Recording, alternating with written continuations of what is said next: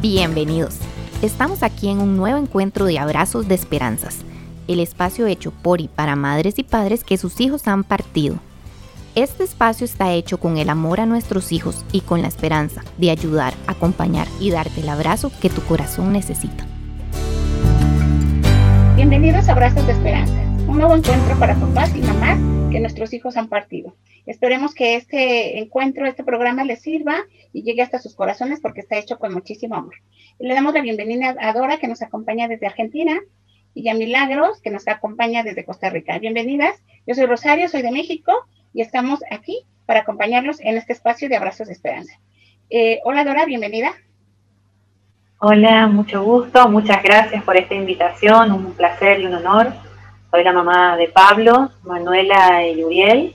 Pablo y Uriel me acompañan todavía en estas, en estas aventuras y Manuela nos acompaña desde aquel lugar donde regresó, como me gusta decir a mí, desde el cielo. Y bueno, aquí estamos para compartir y sentirnos en una unidad desde esta realidad. Así que muchas gracias. Gracias. Milagro. Muy buenas, buenos días aquí en Costa Rica. Mi nombre es Milagro Mata. Yo tengo tres hijos. Eh, mi hijo eh, Fernando es el que en este momento está en otro nivel de evolución y, esa es la energía que me protege y, me ha ayudado a, cambiar mil cosas en mi vida. Eh, Nancy y Andrea son mis hijas que están aquí en la tierra. Tengo tres nietos, eh, dos de ellos aquí en la tierra y una nieta en el cielo también. Y bueno, este, yo feliz de poder eh, hacer una hermandad de culturas, de países, eh, Argentina, México, Costa Rica, y tener esta apertura de poder este, abrazarnos desde esta vulnerabilidad que llevamos todas y todos dentro después de la muerte de un hijo. Y me parece este tema genial, amor propio y el duelo, pues van muy, muy de la mano. Muchísimas gracias por la invitación a Manrique, eh, Roxana y mm, Dora por compartir este espacio y abrirlo para toda la gente que ocupe saber un poco más de cómo nosotros llevamos en el día a día este proceso. Muchas gracias. Bueno, eh, yo soy Rosario, soy de México, mi hijo se llama Dorian, él trascendió ya hace algunos años, es mi único hijo, pero es la luz que sigue iluminando mi camino, es el motor eh, que me impulsa a seguir adelante y a compartir su amor, porque ese amor aún a la distancia es inmenso. Entonces, pues muchas gracias y bien lo dice Milagro, el tema de hoy es el amor propio. Para nosotros, ¿qué es el amor propio? Eh, creo que es un tema bien interesante porque a veces como que no entendemos ese concepto. Eh, Dora, ¿nos quieres comentar para ti qué es el amor propio? Yo creo que cuando hablamos de amor propio, eh, tenemos que hacer referencia también a cómo nace ese amor. Nosotros aquí expresamos muy abiertamente y con mucha alegría el amor de nuestros hijos, estén en este plano o en el otro, y es como un fluir natural de ellos hacia nosotros y de nosotros hacia, ellos. De hecho, se dice que es el regalo que nos hace la vida para aprender de, de qué se trata esto de amar sin condiciones.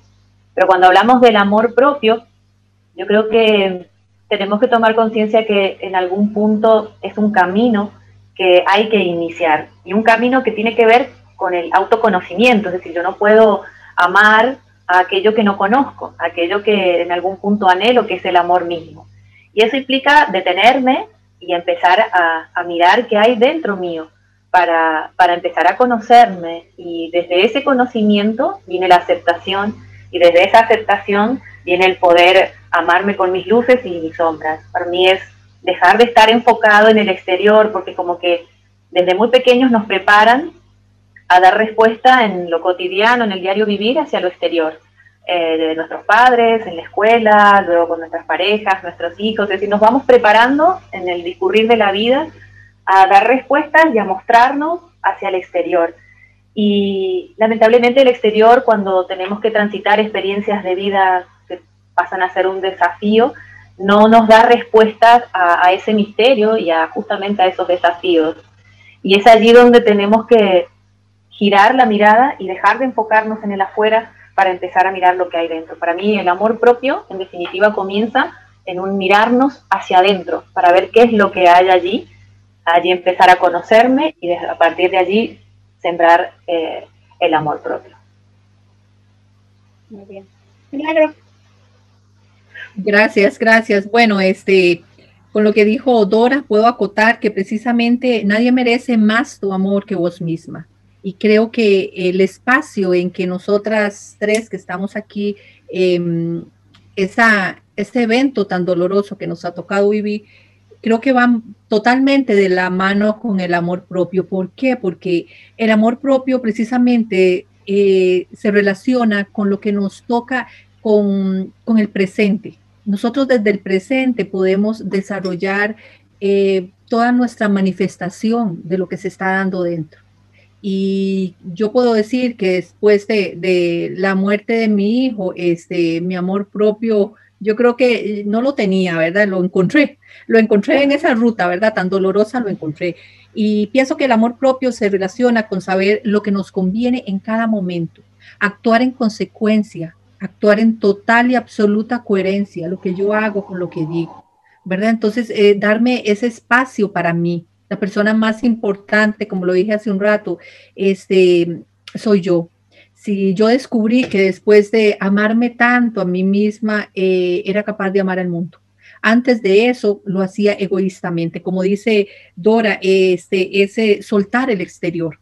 Ella lo dijo ahora muy claro, soltar el exterior es irme más hacia adentro, es poder entrar eh, eh, en esa en esa simbiosis, ¿verdad? Que se da tan linda entre mi dolor, mis emociones, yo, ¿verdad? Entonces, el amor propio de verdad que, que es eh, conocernos, cuidarnos y sobre todo respetarnos en cualquiera que sea la situación, ¿verdad? Es, es como digo, es tener coherencia, no es cuidarme en unas cosas, eh, sino cuidarme en otras, ¿verdad? Es, es cuidarme en lo que como, en lo que bebo, en lo que hablo, en lo que veo.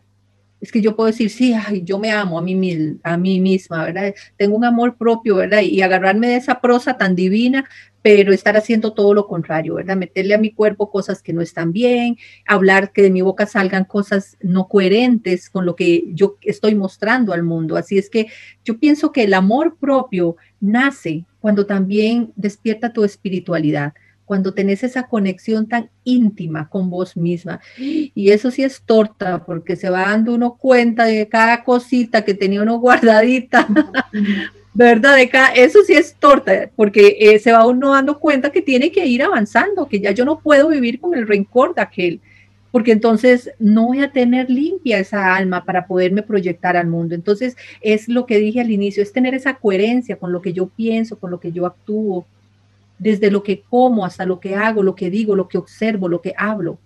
Van a hablar de mi amor propio uno lo puede ver en una persona sin que lo diga. Entonces, de vamos hacia ahí, ¿verdad? E, e, este evento tan doloroso nos llevó a nosotros a silenciarnos. Y si yo todavía me veo, hable y hable y hable, hable como la taravilla, todavía yo creo que me falta un poquitito, porque los cambios se dan en el silencio. Entonces, desde ahí yo me proyecto al amor propio, ¿verdad? Yo tuve que callarme un montón de cosas, ¿verdad? Y desde el silencio he aprendido a ser más asertiva con lo que digo, con, mis intervenciones, que a veces yo digo, uy, qué dicha que no abrí la boca, uy, qué dicha que me quedé callada, me la hubiera pelado otra vez. Aquí en Costa Rica decimos pelado, me la hubiera pelado otra vez, ¿verdad? Entonces, es ir aprendiendo eso, ¿verdad? De, de, irnos silenciando. Gracias, Yo creo que, yo creo que justamente con lo que dice Milagros en este, es una actitud de vida, es un dejar el exterior, como dije al comienzo, empezar a vibrar con lo que está internamente, y a ese camino uno puede llegar naturalmente por, lo cotidiano y las, las experiencias de vida, o de repente puede ser el disparador justamente eh, la instancia de la partida física de, de un hijo, como es nuestro caso, donde uno, como dije recién, el exterior no me da respuesta, no tiene por qué dármelas porque tiene que ver con la experiencia netamente humana que implica un misterio, que implica un milagro y que implica una serie de inquietudes y de preguntas que yo voy a empezar a hacerme y a resolver y que la fuera no, no me las da. Y entonces el camino deja de ser un camino de búsqueda exterior para un tiempo mirar hacia adentro y ahí en esa soledad, como dice Milagros, y en ese silencio, porque termina siendo un camino de soledad y silencio. A mí me gusta utilizar la imagen del desierto, ¿no? Uno va por el desierto, en momentos tiene una sed que parece que ya no tiene ni fuerzas para levantarse y caminar, por momentos siente que llega una lluvia, una, brisa suave y, recobra fuerzas para dar unos pasos. tenemos espejismos y alucinaciones también en ese tránsito, porque nos parece que solo a nosotros, que porque a nosotros, y nos hundimos en, en arenas movedizas, porque esto es un recorrido, ¿no? Uno puede decir hoy palabras más amorosas y con esta conciencia porque lleva un tiempo ya de transitar ese desierto, donde también yo digo aparecen pequeños oasis como son los grupos de ayuda o, algún terapeuta o simplemente una mano amiga, un oído amigo que, que apuntala el proceso y nos da como ese vaso de agua que necesitábamos como para dar otro tramo y seguir avanzando.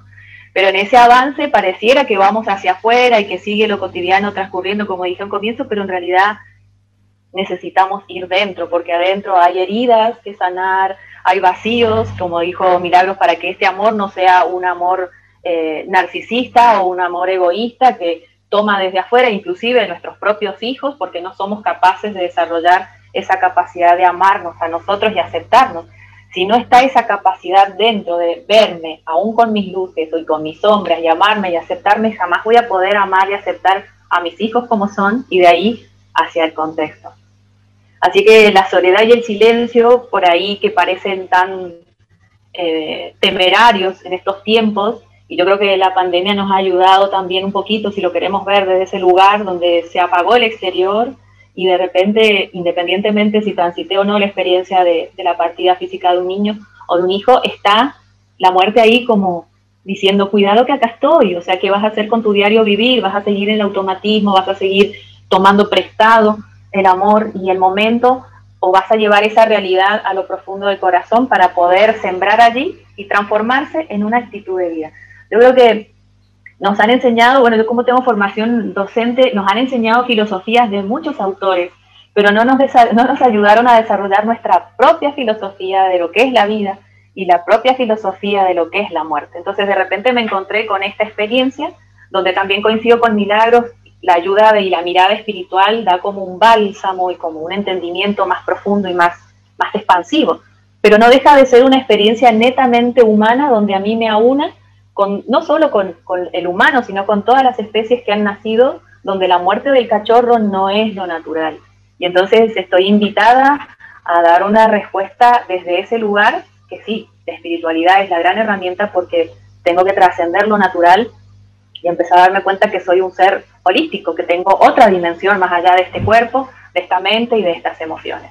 Entonces la soledad, el silencio, eh, el sentirme acompañado y pedir ayuda son requisitos importantes para salir, pero después volver, ¿no? Y es allí donde voy como un caldero, también mirando las sombras, esas cuestiones que no me gustan y que por ahí como no me gustan las proyectos o las, las tengo como, como escondidas, y, si, y están ahí como, como agazapadas, y no, las voy mirando. Y en ese mirar desarrollo lo que dijo muy bien Milagros, ese amor incondicional conmigo porque estoy transitando esta experiencia humana. Y el dolor deja de ser una excusa, deja de ser otra cuestión más de afuera de la que yo eh, trato de proyectar mi vacío interior o mis dolores interiores y mis heridas que arrastro para transformarse en una oportunidad de autoconocimiento, como dije recién. Entonces me voy conociendo, me voy amando con, con, todas mis virtudes y mis defectos y, como soy, y desde ese lugar se irradia. Ya no, como dijo también Milagros, ya es algo que se transforma en una actitud de vida y yo no tengo que decir he vivido esta experiencia, esta experiencia me transformó. Directamente es algo así como y es un, trabajo cotidiano, porque hay días que estamos como manifestando esa transformación y hay días que nos volvemos otra vez orugas, o sea, hay días que somos una mariposa y destilamos esa luz y la expansión, y otros días somos otra vez la oruga para volver a observarnos y ver qué está pasando ahí. Y, eso siempre en una conexión con la vida, con mayúscula, que abarca también el proceso de dejar este, este saquito, este ropaje, este yo cortito, para seguirme relacionando con, la vida con mayúscula sin este empate. Qué interesante lo que nos han expuesto las dos, porque eh, definitivamente yo creo que es como si tuviéramos una venda en los ojos y de repente esa venda se cayó y empezamos a descubrir todo eso que no sabíamos. La verdad es que yo le agradezco mucho a mi hijo porque a partir de su, de su ausencia, creo que he aprendido lo que no hubiera aprendido en todos los años de mi vida. Eh, ¿cómo, cómo, cómo poder identificar ese amor propio, porque la realidad es que por lo menos Rosario no la tenía. no sabía cómo quererme, no sabía cómo cuidarme, no sabía que yo era la persona más importante en mi vida, porque siempre ponía a todos adelante de mí, los primeros en la lista, y la última en la lista era yo. ¿Cómo descubrir esa parte? Y cuesta muchísimo trabajo, y lo he comentado, creo que sobre todo a las mujeres nos cuesta mucho trabajo, a lo mejor por ideas, por cuestión de educación, de cultura, de, falsa humildad, de, en fin, de muchas cosas que nos hacen em, sentir que no no podemos ser tan, a veces nos sentimos a lo mejor egoístas y pensamos que nosotros somos las primeros, ¿no? Ya después lo descubrí, pero al principio es muy difícil porque no, no, no tuve esa educación de decir que yo tenía o era la primera o era la que me tenía que amar, porque tú piensas que los demás son los que te tienen que amar. Te basas a lo que los demás dicen, si te quieren, si no te quieren, si te juzgan, si no te juzgan, y creo que la mayoría de los seres humanos basamos en eso, cuando ahora vemos los ataques en las redes sociales que son increíblemente terribles y hay mucha gente que, que, depende de esos comentarios para poder hacerse sentir bien o sentirse mal. Entonces ahí es donde sabemos que no tenemos, que tenemos, no tenemos una identidad propia, un, o, esa autoestima que nos ah, va a sentir, hacer sentir, a seguir adelante y no tomar en cuenta ese tipo de comentarios. Y pasa mucho cuando pierdes a tu hijo y la gente habla por hablar, y la gente te juzga, y la gente no sabe ni siquiera lo que pasó, y te sientes, si había culpa, te sientes todavía más culpable. Yo decía, bueno, yo solamente tenía un hijo. A mí me, me encomendado una tarea de cuidar un hijo y no lo supe cuidar, y no me supe dar cuenta. Y, y, y en fin, siempre basándonos a lo mejor en lo que pensaban los demás. Después se descubrí esa parte, pero qué, qué difícil es descubrirlo a través de una experiencia como esta. Y a la vez lo agradezco muchísimo, porque entonces entendí que Rosario era la más importante y ya pensar por mí y ya, y ya, y ya saber que si yo estaba bien, podía dar, dar lo mejor de mí hacia los demás y no depender de lo que pensaran de mí. Entonces yo creo que eso es, es bien importante porque la mayoría de los seres humanos no tenemos em, a bien el pensar que el amor propio es una de las partes fundamentales para cada persona. De ahí depende nuestra personalidad, de ahí depende nuestro carácter, de ahí depende nuestra forma de vida y no le damos esa importancia que debería de tener. y esa introspección y ese descubrimiento del silencio que es maravilloso y ese descubrirnos hacia nosotros mismos y ese dedicarnos ese tiempo en cuidar nuestra alma, cuidar nuestro cuerpo, cuidar nuestra mente, nos cuesta tanto trabajo. Les comentaba a Dora que ahora yo estoy practicando la meditación, es un mundo maravilloso, y hay personas que yo invito y, y, sí lo hacen, pero de repente me di cuenta que les cuesta mucho trabajo, porque no tengo tiempo, porque la vida no me da, porque el trabajo no me da, porque, ¿por qué? Porque nos da miedo encontrar esa parte de nosotros mismos que a lo mejor está ahí bien oculta y no la hemos sacado a la luz, no la hemos dejado brillar. Y eso es bien difícil en los seres humanos. Entonces, como les comentaba, cuando Dorian se va, esa, esa empecé a descubrir esa parte. Y es uno de los regalos que me ha dejado mi hijo. El encontrarme conmigo misma, el conocer a la verdadera Rosario, que estaba ahí bien guardada, ahí a lo mejor hasta polveada, ahí, ¿no? Porque, porque estaba al final de la lista. Y ahora entendí que no, pero cuesta mucho trabajo. Y bueno, ¿qué, papel eh, juega, eh, es tan fundamental en una en una, el amor propio en una pérdida como la que nosotros tuvimos. ¿Qué tan importante es el amor propio ante una situación tan límite como la que nos puso la vida? Este, Dora. En mi caso personal, yo creo que fue el disparador para darme cuenta de que no tenía amor propio. Como vos bien dices, eh, era una cuestión de dar respuesta a las demandas externas y de acuerdo por ahí a lo que la demanda me estuviera solicitando en mis distintos roles. Pero en el fondo era como un cántaro que vacío que se llenaba y se vaciaba, se llenaba y se vaciaba y, esa sensación de en el primer momento es tan choqueante cuando uno eh, no, puede seguir llenando porque ya sintió como un vacío total.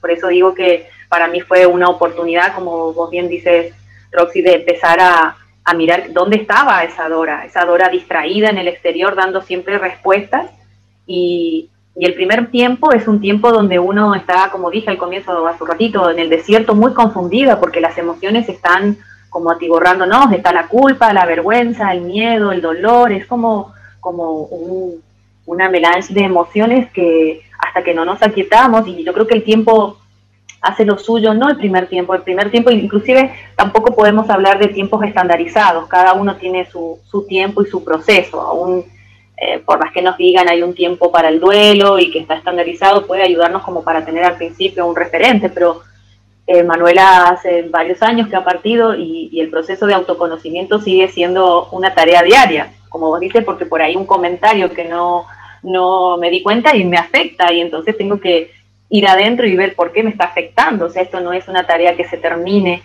eh, mientras estemos en esta experiencia, por lo menos para mí es una construcción a diaria. La meditación ayuda mucho porque uno aquieta esa, el parlanteo, como decía Milagros, ese parlanchín que habla, habla, habla, uno se vuelve más silencioso y, más capitalizador. Así que para mí la partida de Manuela, en el sentido de no verla correr, pero saber que está, eso ya lo sabemos, pero el, su el impacto de la muerte de Manuela fue el disparador para empezar a preguntarme, en realidad cuando Manuela nace, porque tuve que transitar la experiencia de la neonatología.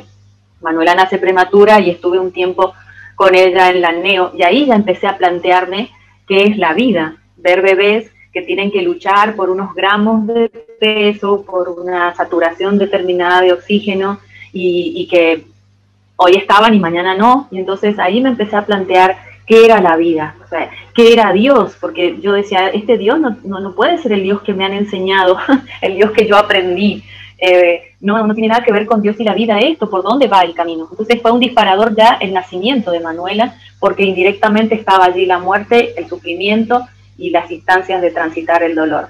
Ya cuando Manuela menos lo esperábamos, muere, ahí ya empiezo a plantearme qué es entonces la muerte porque tampoco, como dije recién, nos preparan para algo que, o nos preparamos para algo que sí o sí vamos a vivir, porque tenemos preparación para lo que busquemos en esta realidad.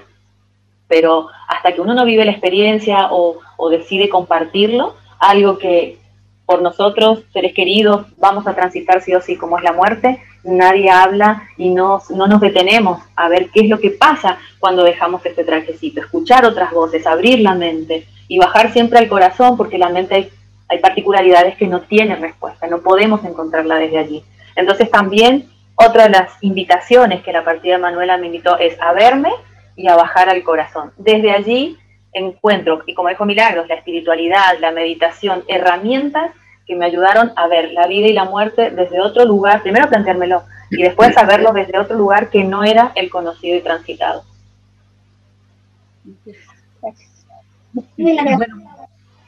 Perdón, sí. Bueno, me encanta, me encanta oír este, oír eh, hablando de Manuela y oírlas hablando de Doria.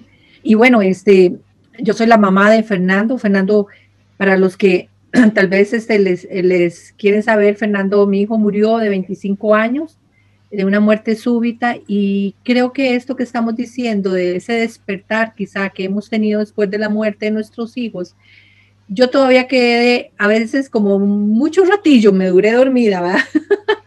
me costó como que despertar, ¿verdad? Entonces es, un impacto tan, tan fuerte, tan sumamente fuerte, que, que bueno, se dan cosas como, como, como les digo, como por inercia, ¿verdad? Porque esto que estamos hablando del amor propio, en mi caso, eh, el preludio que hubo al amor propio fue precisamente el proceso de mi duelo porque yo ahí aprendí, me di el permiso de que no quería ver a nadie, me di el permiso de llorarlo cuanto pude, de encerrarme, por dicha tenía a mis hijas ya grandes, entonces yo no quería recibir visitas, incluso aquí en Costa Rica pues se hace las misas, yo no sé en sus países, pero misas de cada mes, ¿verdad? Y todo eso.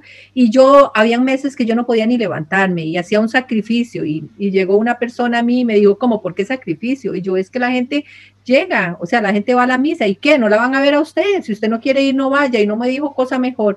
Entonces, me acuerdo que como en dos ocasiones durante ese año yo no fui a misa me di el permiso de no ir a misa, me di el permiso de no celebrar navidades, me di el permiso de ser un día de la madre, me di todo ese permiso.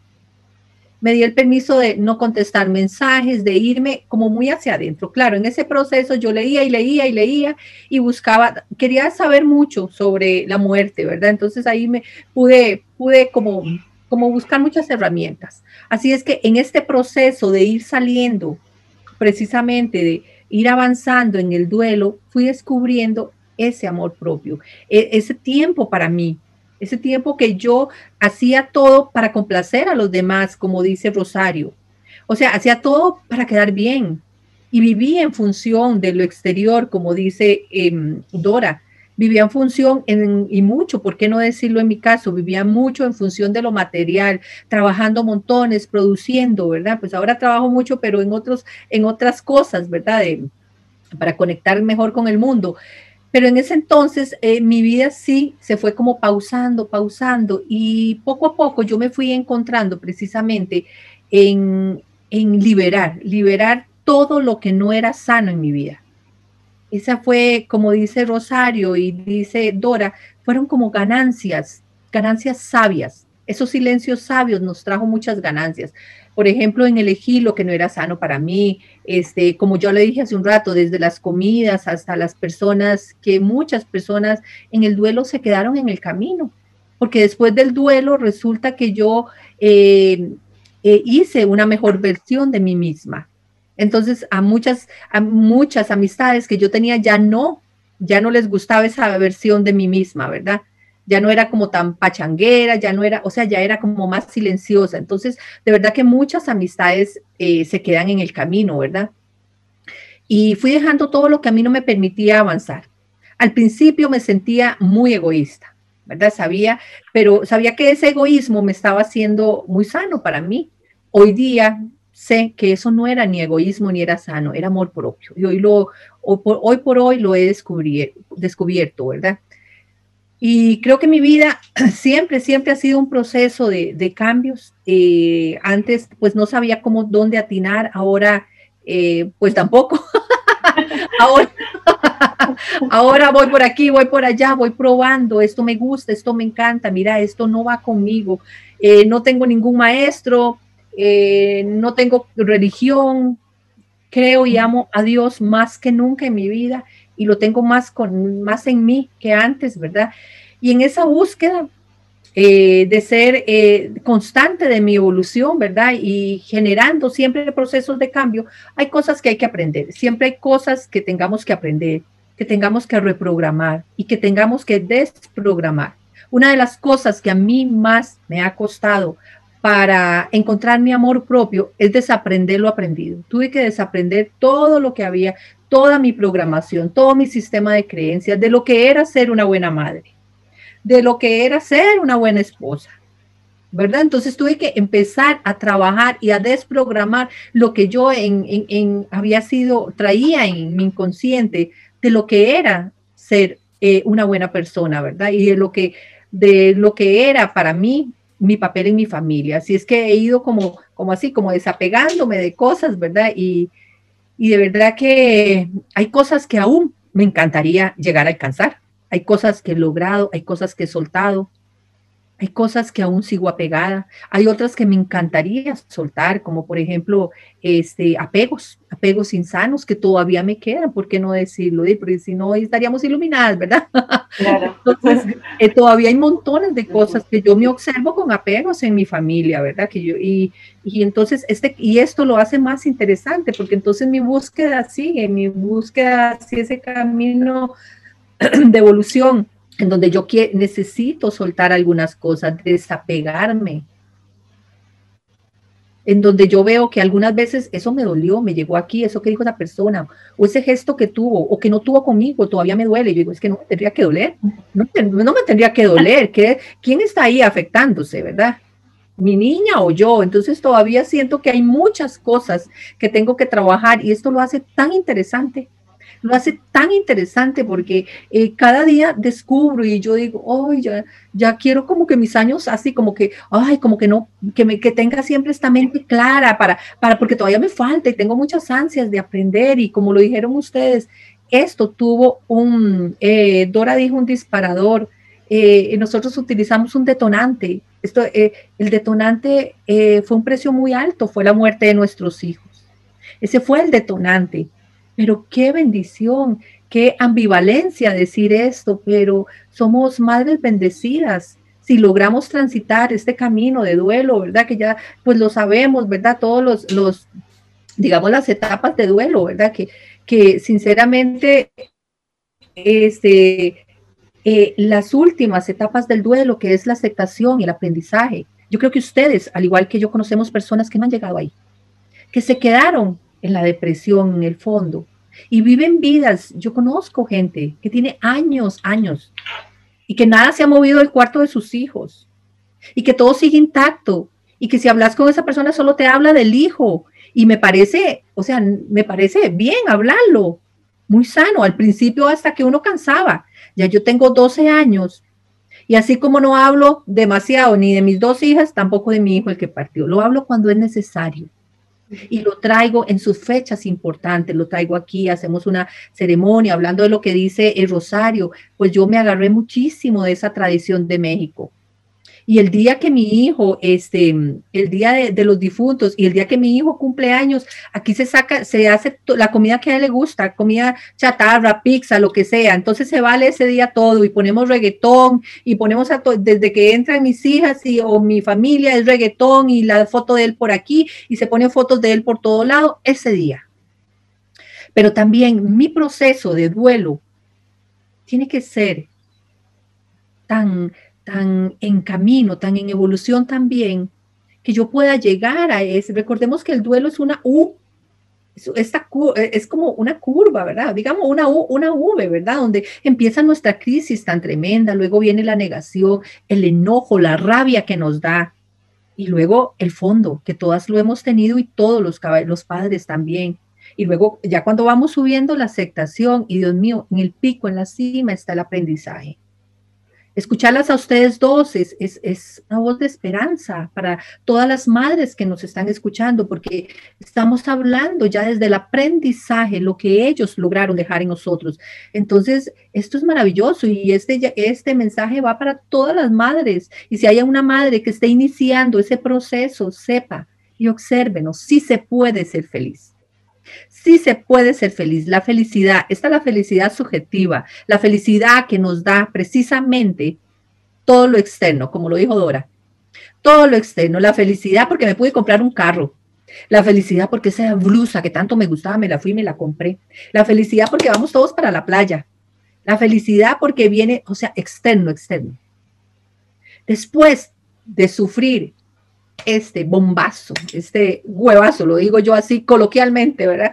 Como decimos en Costa Rica, después de sufrir esto, hacemos una conexión después de pasar toda esta curva de duelo y llegar al aprendizaje. Cuando llegamos al aprendizaje, hacemos una conexión con una felicidad, pero es una felicidad ya no subjetiva, es una felicidad precisamente de bienestar.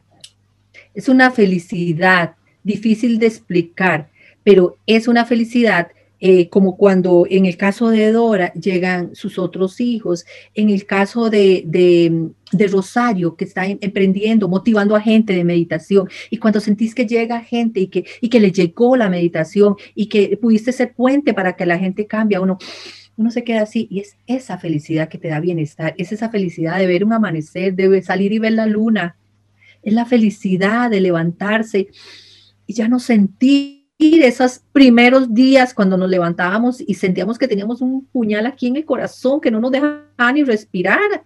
Cuando nos dormíamos empañados los ojos en lágrimas y nos despertábamos y era, o sea, era una cosa pavorosa. Eso mismo años después lo podemos tener al ver un amanecer, un atardecer, el ver un ser querido y abrazarlo.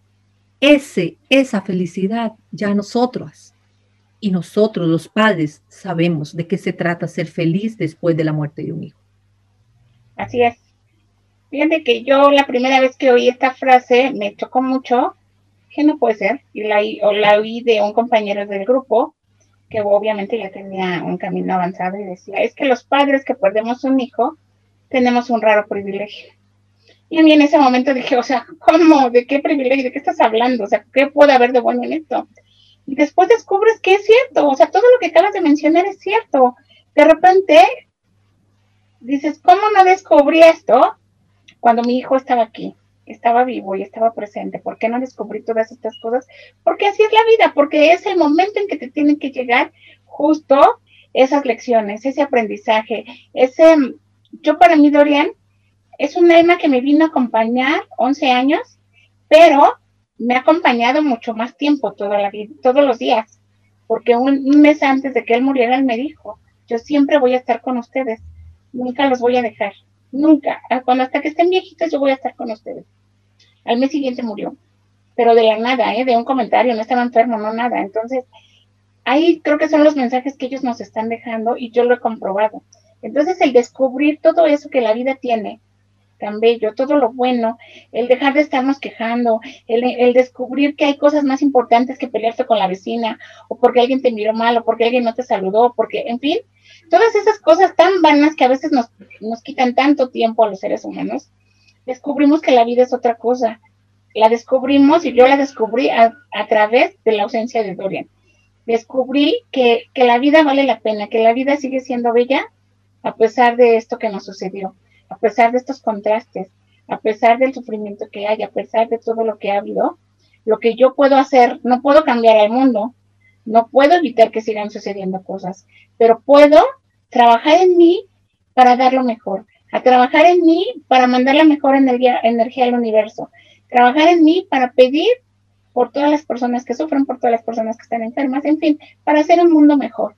No se trata de que salgamos con con un armamento a, batallar por, por, la vida, sino simplemente el descubrir ese potencial tan maravilloso que tenemos cada uno y como yo les decía, a veces está empolvado, está tan escondido, está tan em, lleno de, de, humo que ni siquiera nos damos cuenta que ahí está. Entonces yo sí, la verdad es que, lo repito nuevamente, la partida de Dorian me ha traído una lección increíble. Ese raro privilegio del que mencionaba, me mencionaron en un principio, ahora lo entiendo y ahora le encuentro un verdadero significado.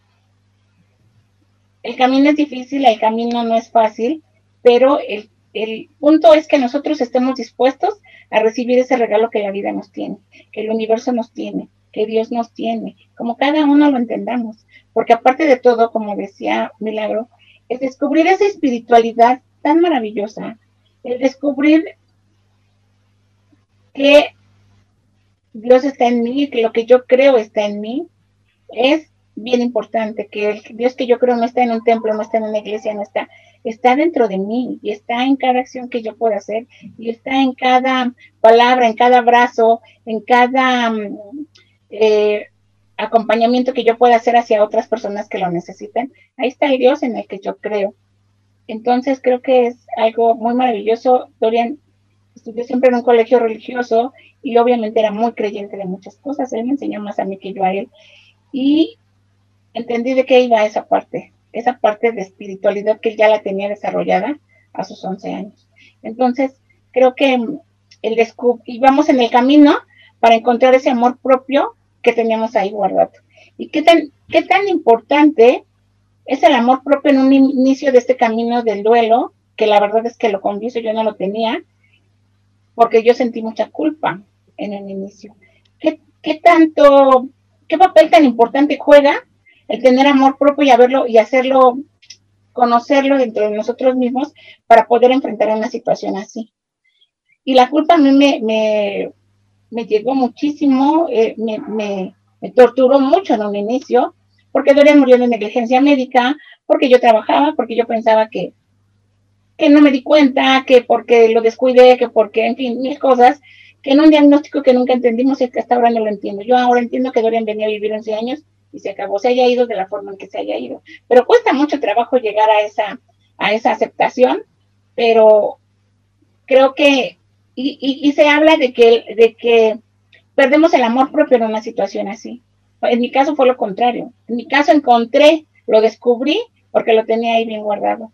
Entonces, em, después entendí que, que, a lo mejor esa culpa era parte de mi ego, porque yo pensé que tenía todo bajo control, porque yo pensé que mi hijo estaba en una burbuja de cristal y que nada le iba a pasar porque aquí estaba la supermamá, porque yo estaba aquí para cuidarlo y defenderlo y hacer todo lo que fuera posible para que no le pasara nada. Y entendí que no, entendí que nada estaba en mis manos, que yo no tenía control de nada, pero cuesta mucho trabajo llegar a esa, a esa aceptación, lo repito, pero también descubrí ese amor propio que estaba guardado y en algunos casos puede ser lo contrario, no sé, en sus casos como Dora.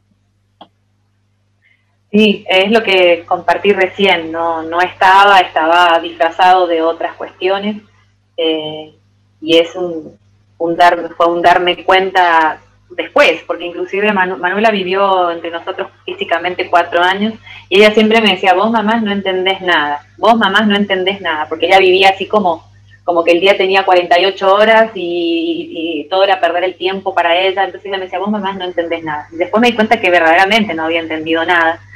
Y yo creo que lo que quisiera dejarles aquí es como, como si fuera un sobre, ¿no? Que diga dentro invitación. O sea, una invitación a, mirar dónde estamos, eh, cuando dónde estábamos cuando nuestros hijos partieron y a dónde, a dónde queremos llegar. Esto que dijo Milagros de de una nueva versión y una mejor versión como para honrar también el paso de nuestros hijos. Yo también señalo que Manuela me enseñó en cuatro años lo que yo no había aprendido en 33, que tienen esa maestría que uno se da cuenta después con el tiempo. En realidad todos los hijos son nuestros maestros, pero tenemos ese chip y ese condicionamiento de creer que nosotros tenemos que enseñarles y lo que tenemos que hacer es simplemente relajarnos y observar. Y agregaría que junto con el tema del amor propio llegaba esa sensación de libertad donde yo vuelvo a, rearmarme y a reestructurar una Dora desde, desde, ese autoconocimiento que tengo, aceptando, como dije al comienzo, mis luces y mis sombras, sabiendo que eh, en el lugar de cada una de ustedes yo hubiera hecho lo mismo, o sea, esa sensación de, de autoperdón también, ¿no? De, que hicimos lo que pudimos hacer con el nivel de conciencia que teníamos en ese momento, pero eso es lo que nos ha traído a este hoy. Y, en esa libertad eh, de reconstruirme y de tener una, elegir todos los días, ver qué posibilidades de una mejor versión, no porque la anterior sea mala, sino porque voy tomando conciencia de muchas otras cosas, voy vivenciando esto que es espiritualidad, pero que es esa sensación de, serena paz, ¿no? De priorizar la paz eh, eh, en el día a día frente a todos los acontecimientos. Esto no me trae paz y bueno, yo ya no lo compro, ya no comulgo. Dentro de la desgracia me quedo con la gracia y, y entiendo que la vida tiene un porqué y un para qué que en el momento no, no, no somos capaces de ver. Y entonces hay que transitar, como dijo bien también Milagro, ese proceso de la U, tomar conciencia de dónde estoy, pedir ayuda si se necesita, pero, pero quedarme con esa imagen de, de un sobre que nosotras hemos podido, entonces también se puede. Eh, primero, desaprender que no podemos, desaprender lo que nos han dicho de la muerte, desaprender lo que nos han dicho lo que es un hijo en nuestra experiencia de vida y a partir de ahí aprender todos los días y como dice Milagros, hasta lo último que vamos a aprender, si Dios quiere, va a ser nuestra propia experiencia de irnos de aquí. Entonces, vivámoslo a pleno, eh, irradiemos esa conciencia de que ha valido la pena también eh, haber transitado esta experiencia, porque si no, como también dijo Milagro, hay personas que no han podido capitalizar y yo siento que se, que se desperdició una oportunidad, ¿no? Para las almas que quedamos como para las almitas que partieron. Entonces, eh, todos los días tenemos que plantearnos, esto me trae paz, esto me da la libertad, lo estoy eligiendo desde el corazón o estoy queriendo quedar bien, o sea, volver a esos patrones viejos que ya no resuelven, que ya no resuenan, que no aportan a la conciencia que hoy quiero tener, en lo físico, en lo mental, en lo emocional y en lo espiritual. También comulgo con milagros, tengo este Dios que me da, insuta fuerzas, bueno, pero es un Dios que también tuve que construir, eh, desaprender del Dios, como yo les decía, Dios no podía tener el Dios que me habían enseñado tener que ver con el sufrimiento de un niño, no, no, no. Y entonces, y bueno, elaborar mi propia experiencia y conexión con Dios y con la vida, que llamo espiritualidad, y abarca todas las religiones y respeta a todos y cada uno de los caminos, siempre y cuando eso me, despierte paz.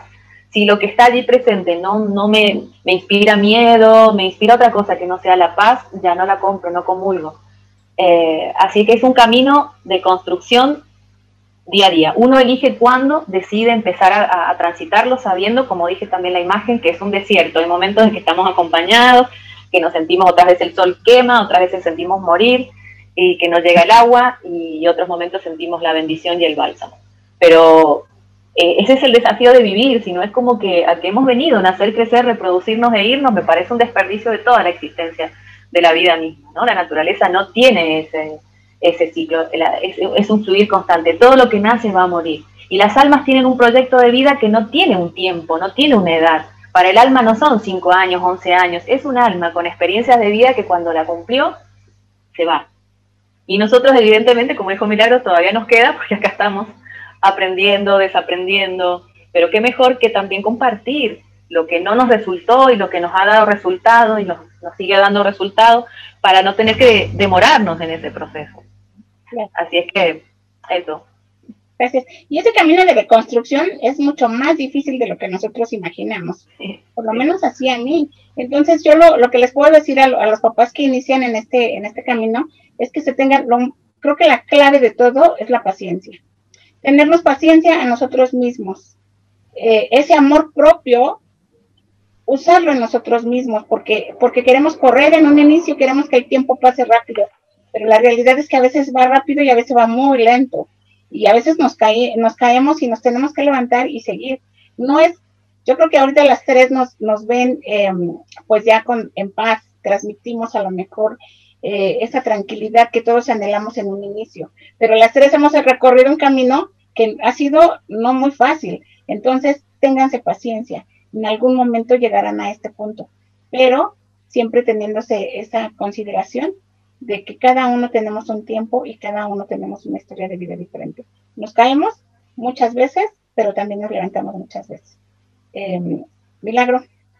Gracias, eh, Rosy. Eh, la vida es un sueño en donde la muerte de un ser querido nos despierta. Esta frase me encanta, ¿verdad? Porque si no nos despierta, imagínense. Yo les puedo decir que cuando eh, una de mis valiosas herramientas en mi proceso de duelo fue los grupos. Yo asistí a dos grupos. Y bueno, este, y en los dos aprendí pero montones. Y una de las cosas que más aprendí fue observar mi ego, porque yo llegué a los grupos diciendo es que lo, es que mi dolor y mi dolor, y era solo mi dolor, aquí en mi casa era mi dolor porque yo fui la que perdió un hijo, ni tan siquiera incluía a mi esposo, era como si, como si yo pensara que él no le dolía, era solo yo, yo, era mi dolor, mi pérdida, y, y era una cosa, cuando llegué a los grupos, me di cuenta que todos los días hay madres perdiendo hijos, que yo estaba de espaldas al dolor. O sea, todos los días hay madres perdiendo hijos. Y entonces seguía repitiendo yo lo peor que puede pasarle a un ser humano es perder un hijo. Y luego tuve que tragarme esas palabras porque no es perder uno, es perder dos y perder tres. Porque creo que ustedes también, yo eh, pude acompañar a una madre con, con, hijos con distrofia muscular y enterró primero uno y luego enterró, enterró dos y hace unos tres años enterró eh, el último. Entonces, esa madre, por Dios, esa madre eh, no tuvo chance para hacer ni el primer duelo ni el segundo. O sea, porque si hacía el primero, tenía, no podía, tenía que cuidar a sus hijos. Eh, yo pude acompañarla y ahí fue puchis, uno dice, Dios mío, qué egoístas somos, cuánto ego tenemos, ¿verdad? Entonces, una de las, de, de lo mejor es llegar, para también desaprender y desestructurar, es llegar a un grupo acercarnos, en donde de pronto llegamos y vemos que a una madre este, y a un padre se les quemó el hijo en un hospital, se les quemó, lo se despidieron una noche, un, aquí en Costa Rica un, hospital eh, sufrió un incendio y llegó una noche y se despidieron de él, un muchacho adolescente, y chay, mañana en la mañana te vamos a recoger y adivinen que en la noche el hospital se incendió y su hijo se quemó. Entonces, cuando uno oye eso, o sea, el corazón se le estruja a uno más y aprendes a levantar la mirada de tu ombligo y levantarla y de verdad a compasar todas esas almas. Entonces, como dice la Madre Teresa, o sea, lo mejor para salir adelante es ocuparse de alguien más. ¿Verdad? Ver, ver un poco que nosotras no somos las únicas que estamos sufriendo, que hay otros sufriendo y hacernos como, como, puches, como un nidito, como nos hicimos nosotros en, el grupo que teníamos, ¿verdad? Y fuimos avanzando todos y ya unos se quedaron, otros salieron, pero, pero bueno, este, al final, al final, la idea es evolucionar y observarnos con todo, hasta con nuestro ego. Es aprender a observar, Dios mío, qué ego tenemos, ¿verdad? ¿Qué ego? Hasta por la muerte de un hijo descalificamos el que aquella llore porque se le murió el perro. O sea, yo me acuerdo que a mí me daba cólera, me daba rabia. Yo decía, pero es que ahora lo entiendo, de ahí, si, si, si lo amaba y, después de llorar a mi hijo he llorado como cinco perros que he perdido porque soy muy perruna y he llorado y, y me he encerrado y lloro y lloro y lloro, ¿verdad? Pero en aquel tiempo, cuando estaba yo con mi dolor, lo criticaba y lo juzgaba. Entonces, este, e, este tiempo nos ayuda tanto a crecer, a observarnos, a crecer desde adentro, como lo dicen ustedes. Es un espacio divino que nos dio la vida como dice Rosario, al principio no oía esto y decía, mm, qué divino, yo mejor, cuando me decían, es que los hijos no son de uno, que a mí que me digan que no es mío, si yo lo tuve nueve meses, lo parí con dolor, ¿cómo me va a decir que, que los hijos son de la vida? Y e, ese era mi, mi diálogo, o sea, no, no podía, no podía aceptarlo. Y ahora entiendo, sí, qué egoístas somos, o sea, no son de nosotros. Entonces, ¿cuál es la enseñanza? Yo, si yo pudiera dar eh, eh, mi enseñanza, sería que ahora yo disfruto tanto de mi familia, las disfruto. Yo antes necesitaba hacer, ahora mire, cuando vienen armamos lo que sea y vení y, cada vez que vienen esto se queda para un lado y yo soy, porque yo sé que la vida me puede sorprender en cualquier momento. Y no es que sea, que no sea objetiva, es que ya con este, esto que nos pasó, aprendemos a ser más realistas también, porque estábamos de cara al dolor. Yo creo que ya todos los que están escuchando este programa, y han pasado por esto, ven, ven una noticia y ven que murió una persona y uno rápido dice, uy, la mamá, secuestraron a alguien, la mamá, Dios mío, la mamá. Bueno, la mamá dice uno, ¿verdad? Los padres. Te conectas rápidamente con ese dolor de los padres, que es que así sea, si alguien se lo llevaron preso, lo que sea, detrás de eso siempre hay una madre. Entonces, hasta en eso, pues hemos podido evolucionar. Gracias. Eh, la verdad, esto creo que mm, este es un raro privilegio, el encontrar y compartir con ustedes, en que nos eh, abran su corazón y nos compartan esas cosas tan maravillosas que en su historia de vida han sucedido. Y bueno, pues ya para concluir, eh, Dora, ¿qué, mensaje les mandarías a los papás y mamás que inician en este camino? Como dije recién, la idea de, una invitación, un sobre, a, a permitirse sentir toda esta montaña rusa de emociones no sentir culpa porque la culpa nos aprisiona, la culpa nos encadena, y, pero también darnos cuenta que es una emoción muy común en, los, los, primeros tiempos, porque uno no, no, puede desarrollar algo que no todavía no ha podido gestar desde el interior. Eh, hay veces, como dijo Milagros, que, que es necesario la ayuda. En mi caso, yo, como cuando nació Manuela, como dije, ahí empecé yo digo siempre que la vida fue generosa conmigo, me fue preparando porque ahí empecé un camino de búsqueda y empecé a buscar herramientas creyendo que iba a apuntalar el proceso de Manuela y en realidad fue un apuntalamiento para mí. Y entonces también empecé a colaborar y a estar con las mamás desde, desde ese momento. Y lo sigo haciendo, es decir, esto que dijo también Milagro, cuando uno empieza a compartir y empieza a ofrecer el espacio y a lo mejor es simplemente el silencio. Eh, es ese silencio donde no hay que hablar nada porque resonamos en la misma experiencia. Entonces, buscar, hay personitas y lugares que están dispuestos a brindarnos las herramientas, a decir esto a mí, no como una receta, pero sí como una invitación, siempre digo esa palabra, decir esto a mí me funcionó, esto a mí me ha ayudado, yo pude capitalizar esto. Eh, sentirse acompañado y acompañar es, es fundamental porque si no la mente milagros uno escucha otras historias, otras realidades, empieza a darse cuenta que no solo no es a mí, sino que otras instancias han sido, eh, no sé si más dolorosas, pero con otro escenario eh, desafiantes. Así que invitarlos a, no bajar los brazos, a solidarizarse y, dejarse ayudar y apoyar y acompañar. Eh, también esto hoy en día es, es, es, como una red que se extiende y uno puede encontrar, ¿no? Hubo, hubieron muchos años atrás que esto no era muy común, es decir, la mamá y el papá hacían lo que podían y como podían, y es más, ni se hablaba del tema, eh, mejor no, no, recordarlo porque te trae malos recuerdos, ¿para qué? Si estás bien, hay que tratar de olvidar, o sea, años atrás era un desafío. Hoy en día eh, uno puede tener otras opciones y las elige y están allí con muchas herramientas y muchos grupos dispuestos a brindar ayuda. Así que a sentir primero qué es lo que lo que me está invitando esta, este tránsito y, no quedarme ahí, saber que puedo elegir quedarme ahí, pero también puedo elegir salir de allí, se puede. Gracias. Y gracias, muchas gracias por darnos esta oportunidad de compartir. Milagro. Eh, bueno, yo si pudiera poner eh, este, en palabras un ABC para lograr eh, conectar el amor propio, el bienestar con el duelo, les diría, lo más importante es ser fiel a uno mismo. Para mí la fidelidad en lo que siento, en lo que pienso, aún en el duelo es importantísimo. O sea, yo de las personas que me conocen siempre digo, yo fui fiel, yo digo lo que a mí me resultó, yo fui fiel al tiempo y al espacio me di el tiempo que necesité para llorar a mi hijo, para quedarme encerrada. Me di el espacio, me encerré en mi casa mucho tiempo. Yo no digo que eso sea bueno, digo lo que a mí me sirvió. Si yo no quería salir, no salía.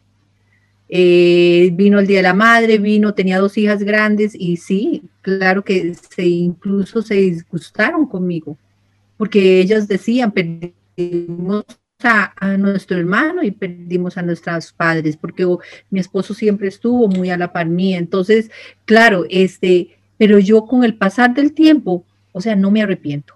No me arrepiento porque fue un tiempo necesario. Luego levanté vuelo y luego ya empecé a conectar con las cosas que antes me gustaban, conecté con la sonrisa. De un momento ya a otro me vi riéndome, que es esta, y me sentía rarísima.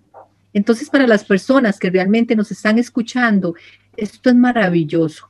Es maravilloso cuando ya logras, logras volver a ver atrás y sentir que en tu corazón siempre, siempre va a haber un espacio para él, para ella, como también hay un faltante también. Como nunca se te va a olvidar una Navidad que él no va a estar. No se te va a pasar que en un año nuevo él no esté.